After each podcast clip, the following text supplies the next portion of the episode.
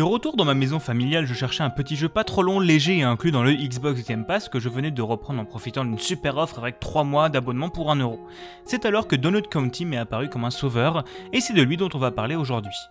Déjà, on va poser un peu l'histoire. Mira, seule humaine parmi les différents personnages, travaille dans la boutique de donuts que détient son meilleur ami Becca, un raton laveur. Celui-ci est devenu accro à une étrange application qui prend place dans sa vraie ville et qui lui demande d'utiliser un trou pour faire disparaître des gens, avec comme objectif ultime de récupérer au niveau 10 un quadricoptère. Mais Mira se rend compte assez rapidement que les gens qu'il fait disparaître dans son trou dans le jeu disparaissent réellement dans un trou. En en parlant à Becca, elle n'arrive pas à le faire revenir à la raison, trop omnubilée par son super quadricoptère. Elle décide donc de combattre Becca pour l'empêcher de faire disparaître encore d'autres personnes, mais elle découvrira un complot encore plus gros autour de tous les ratons laveurs de Raccoon City. Dans le jeu, cette histoire prendra la forme d'une suite de niveaux où les personnes déjà tombées dans le trou racontent comment elles sont arrivées là, en se vannant au passage, et par la suite réfléchissant comment sortir, quitte à faire tomber encore d'autres personnes dans le trou. Au niveau du gameplay, comme vous pourrez vous y attendre, vous jouerez au jeu auquel joue Becca. Vous contrôlez un petit trou avec votre souris et vous devez engloutir l'intégralité des éléments d'un niveau. À chaque fois qu'un objet tombe dans votre trou, il grossira un peu, passant de pouvoir engloutir de simples herbes à engloutir des maisons et des rochers.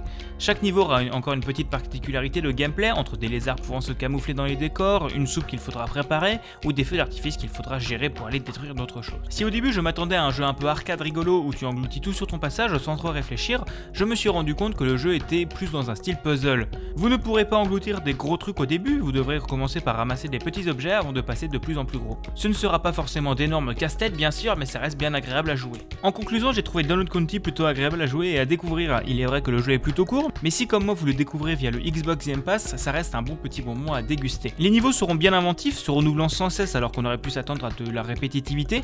Les graphismes sont bien simples et sympathiques et la musique est vraiment bien agréable à l'oreille. Et l'histoire, pour peu que des personnes qui disent LOL ne vous rebutent pas, elle sera vraiment drôle et rafraîchissante. Il est disponible pour 11,49€ sur Steam ou GOG et sur plein d'autres supports dont le mobile, mais faites attention, il y a beaucoup de plagiat qui traînent.